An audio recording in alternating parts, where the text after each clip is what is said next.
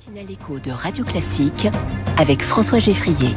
6h46 au travail, Quentin Périnel, bonjour. Bonjour François, bonjour à tous. Journaliste au Figaro, chaque jour dans la matinale écho de Radio Classique, on parle de la vie au travail avec vous et vous nous parlez ce matin de notre ego. Eh oui François, notre précieux moi avec un M majuscule eh, qui fait la couverture du dernier numéro de la prestigieuse Harvard Business Review dans sa déclinaison française.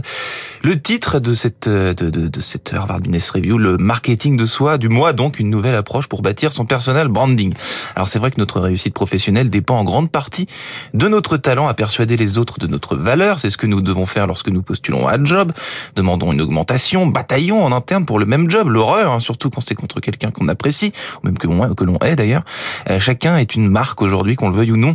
Et en effet, certains profils détestent cela, détestent se vendre, persuader les autres et batailler en permanence. Et ce que vous, vous souhaitez, ce que vous souhaitez faire ce matin, c'est donner envie à tout le monde de le faire. Eh bien, cher François, même si certains le réfutent, tout le monde a un ego.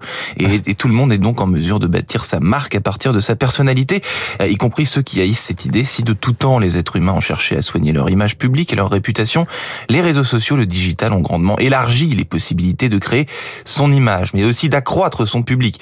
Le dossier fait sept pages, impossible de le résumer ici, mais pour vous donner quelques clés, peut-être quelques envies de lire ce dossier, euh, la Harvard Business Review a bâti une approche en sept étapes. 1. Définissez vos objectifs. 2. Réalisez un audit de votre capital marque personnel. 3. Élaborez votre récit personnel. 4. Incarnez votre marque. 5. Communiquez votre récit de marque. 6. Faites connaître votre marque. Et enfin, 7. Réévaluer et ajuster votre marque. C'est bien qu'il y ait un podcast hein, de cette chronique pour euh, se souvenir des sept points que vous venez de nous lister. Alors il y a beaucoup de travail, euh, de réflexion sur soi, de création avant de passer à l'action. Vous dites que nous sommes tous concernés. Est-ce que c'est réellement, réellement le cas? De tous les métiers? Tous les métiers sont concernés, François, absolument tous. Ainsi, sur LinkedIn, un plombier parisien comptabilise plus de 100 000 abonnés. Et il y fait son storytelling, raconte ses journées de travail et démontre qu'il exerce un métier passionnant, qu'il incarne à merveille d'ailleurs.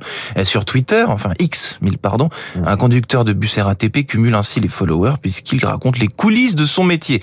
Un charcutier parisien sur Instagram a bien compris que bâtir sa marque était utile pour publier un livre, par exemple, et se faire encore davantage connaître. En vérité, bâtir sa marque à partir d'un métier manuel, c'est encore plus simple puisque la matière physique est livrée pour nous, hein, pour notre marque. Euh, attention, la Harvard Business Review prévient euh, que bâtir sa marque sur le web présente aussi des risques. Hein. Personne, en effet, euh, même les plus doués, ne peuvent parvenir à contrôler leur marque à 100%. C'est mission impossible. Jeff Bezos, que je ne présente pas, a dit « Votre marque est ce que les gens disent de vous quand vous n'êtes pas là ». Je vous laisse méditer cette citation. Quentin Périnel, merci beaucoup. Et donc, au travail, on le retrouve en podcast, notamment sur radioclassique.fr et sur toutes les applis. Très bonne journée et à demain.